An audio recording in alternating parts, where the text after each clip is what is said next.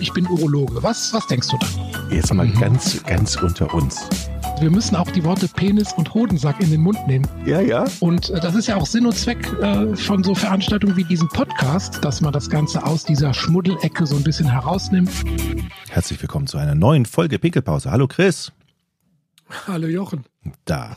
Ich bin gespannt auf diese heutige Folge, denn es geht um eine Erkrankung, die wirklich äußerst selten auftritt, die, hast du mir im Vorfeld gesagt, du selber noch nicht ähm, gesehen hast, aber über die man wirklich mal reden kann. Weil die ist nämlich schon äh, aus meiner Sicht ein bisschen strange, ne? Ja, deshalb habe ich das auch heute mal hier in diese kurze Folge reingenommen. Ähm, ich habe das noch nie gesehen, wahrscheinlich habe ich es schon gesehen, aber äh, nicht erkannt oder ähm, übersehen, keine Ahnung. Ähm, es gibt ja immer mal so Push-Nachrichten von ähm, Medizinportalen wie Medscape oder Univadis und dann kriegt man schon mal interessante Patientenfälle präsentiert. Und da habe ich jetzt einfach mal einen mitgebracht, dass wir den hier in der Pinkelpause besprechen. Und zwar ist das der Fall eines jungen Mannes aus Amerika, ein 27-jähriger Mann, der berichtet hat, dass er immer so circa 30 Minuten nach dem Samenerguss Husten, Schnupfen und Hautausschlag bekommt. Ja. Und ja, dann ist er zu verschiedenen Urologen hingelaufen und ähm, ja, er hatte auch äh, geschwollene Lymphknoten am Hals. Ja, und die konnten sie keinen rechten Reim daraus machen. Also wie jetzt der Zusammenhang zwischen einer Ejakulation und ähm, solchen Symptomen sein könnte. Äh, in der Vorgeschichte war eigentlich nichts Besonderes. Der hatte neun Jahre zuvor mal eine Nebenhodenentzündung. Hm. Und ähm, da fingen auch die Symptome schon erstmals an. Das haben sich dann im Laufe der Zeit so verstärkt und hat das so weit geführt, dass er eigentlich jegliche ähm, romantische Beziehung und sexuelle Aktivität dann letztlich äh, vermieden hat. Also hatte dann schon einen sehr, sehr, sehr hohen Leidensdruck. Ne? Und die organischen Untersuchungen, hier Ultraschall des, des Hodens, äh, Hodensacks und Spermaanalyse, Blutuntersuchungen waren alle ohne wegweisenden Befund. Wie oft hast du denn eigentlich Patienten, wo du sagst, okay, da bin ich aber jetzt auch nicht sicher, was das ist?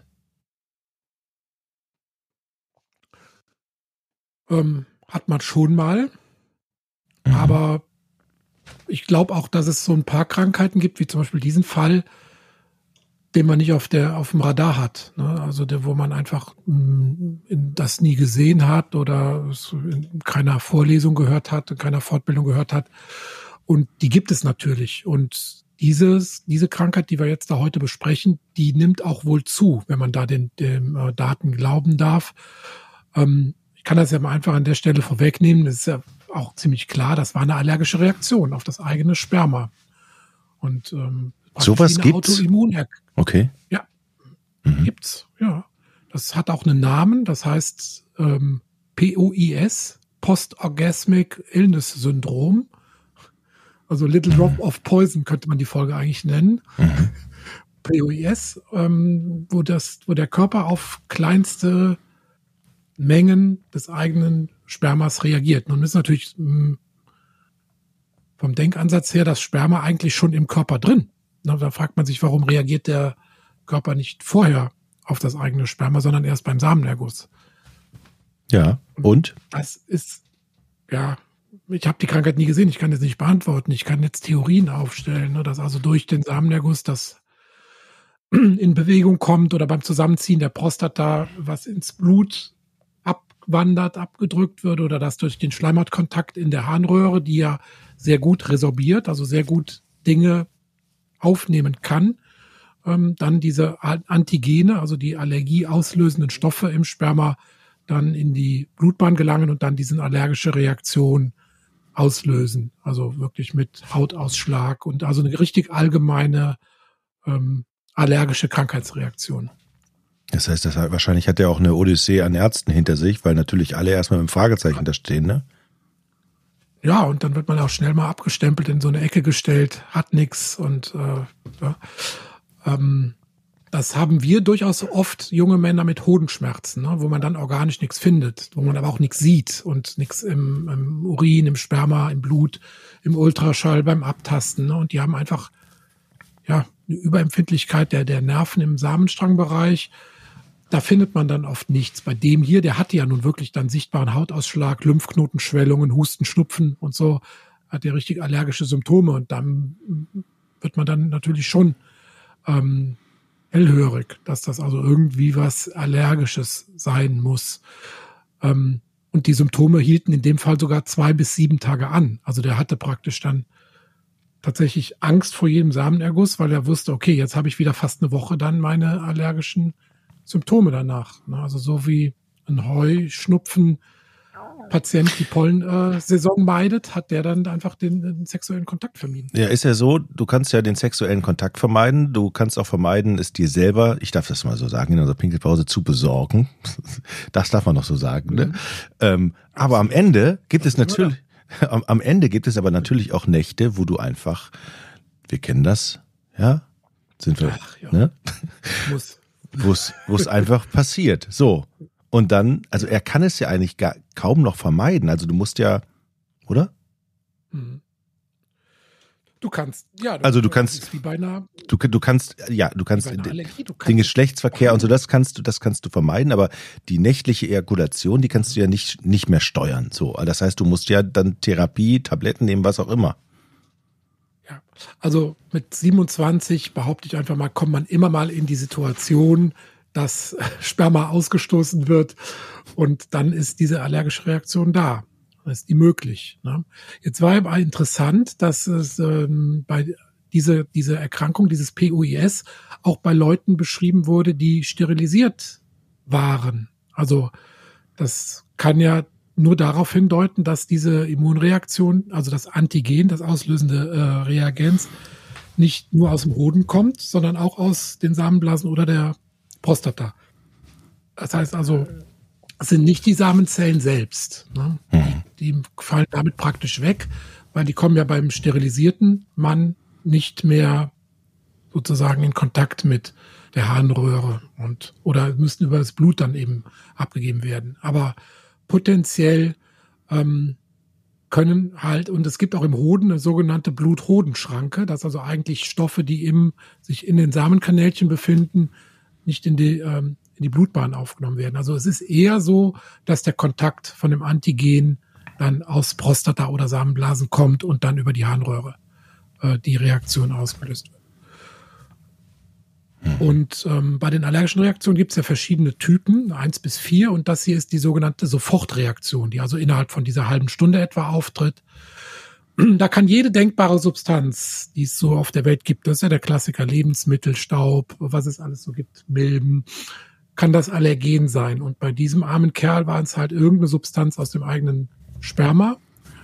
Und dann werden sogenannte IgE-Antikörper aktiviert auf den Mastzellen. Das sind die, unsere Allergiezellen. Und die lösen dann so eine Signalkette aus, wo dann eine hohe Menge an Histamin ausgeschüttet wird, was ja diese allergische Reaktion macht. Und dann sind wir dann auch schon bei der einzig möglichen Therapie für diese Erkrankung, nämlich antiallergische Tabletten. Die gut helfen.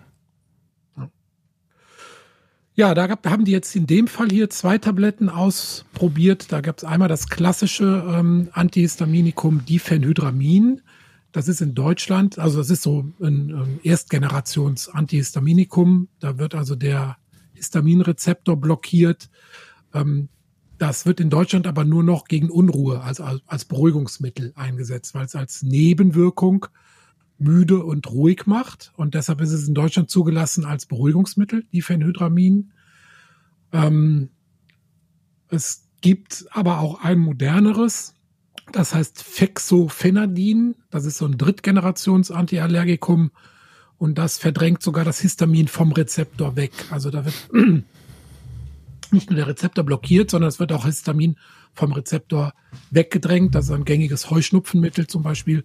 Und das muss man aber dann natürlich nicht nur bei Bedarf nehmen, sondern muss, der musste jetzt 180 Milligramm davon jeden Tag nehmen, damit er da seine Symptome ähm, in den Griff bekommt und das war dann so erfolgreich, dass er sich zumindest wieder traute, sexuell aktiv zu werden. Also man könnte dem armen Kerl dann schon helfen. Hm. Skurriler Fall. Aber das heißt ja auch, dass ihr Urologen eigentlich ständig immer irgendwo eure Lauscher und Augen und Ohren offen haben soll, weil ja ständig irgendwie neue rätselhafte Krankheiten mal mhm. reinkommen können, oder? Also Fortbildung. Das zum einen ne? und zum anderen sind, sieht man da wieder, dass wir als Urologen auch andere Fachgebiete irgendwie reingucken müssen. Na, hier in dem Fall halt Allergien. Ne? Also wir müssen im Prinzip auch Allergologen sein. Oder man könnte es ja fast in den großen Formenkreis der Autoimmunerkrankungen, also Allergie auf das eigene Sperma, ähm, einordnen.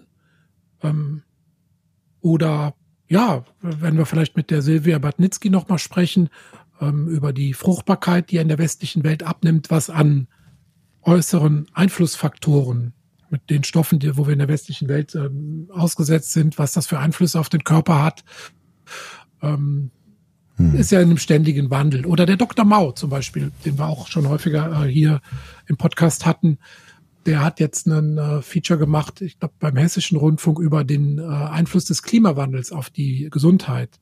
Können wir vielleicht auch mal als Gast hier einladen. Also mhm. das sind tatsächlich ähm, immer wieder auch neue Gebiete, die sich da auftun. Also ja. wird niemals langweilig, schon gar nicht in der Urologie. Und ich habe ja schon oft gesagt, wir sind im Prinzip Fachärzte für alles, aber auf unsere Organe beschränkt. Und heute waren wir mal Allergologen.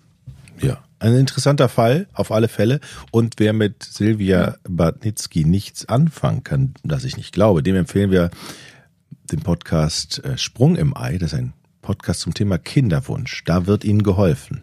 Hm. Kann ich auch mal empfehlen. Zwei Folgen haben wir schon mit Silvia gemacht. Ähm, weitere werden folgen. Okay, Chris. Dann, kleine Patientenfälle werden wir hier ab und zu einstreuen, denke ich mal. Ja, sehr, sehr spannend. Gerade man, gerade solche Fälle, ähm, die es wirklich nur sehr, sehr, sehr selten auf der Welt gibt. Trotzdem kann man drüber reden, weil sie so spannend sind. Wie ich das so kenne, normalerweise ähm, ist das so, man berichtet über so einen Fall und in der nächsten oder übernächsten Woche hat man so einen Fall. Wir werden sehen. Ich werde berichten, wenn mir so mir jemand über die. Dann bist du ja gut vorbereitet. Absolut. Tschüss, Chris. Ich habe mein ja, Phenoxyphenadin schon bereit. Ah, okay. gut. Tschüss. Mach's gut. Ich bin Urologe. Was, was denkst du da? Jetzt mal mhm. ganz, ganz unter uns. Wir müssen auch die Worte Penis und Hodensack in den Mund nehmen. Ja, ja. Und äh, das ist ja auch Sinn und Zweck äh, von so Veranstaltungen wie diesem Podcast, dass man das Ganze aus dieser Schmuddelecke so ein bisschen herausnimmt.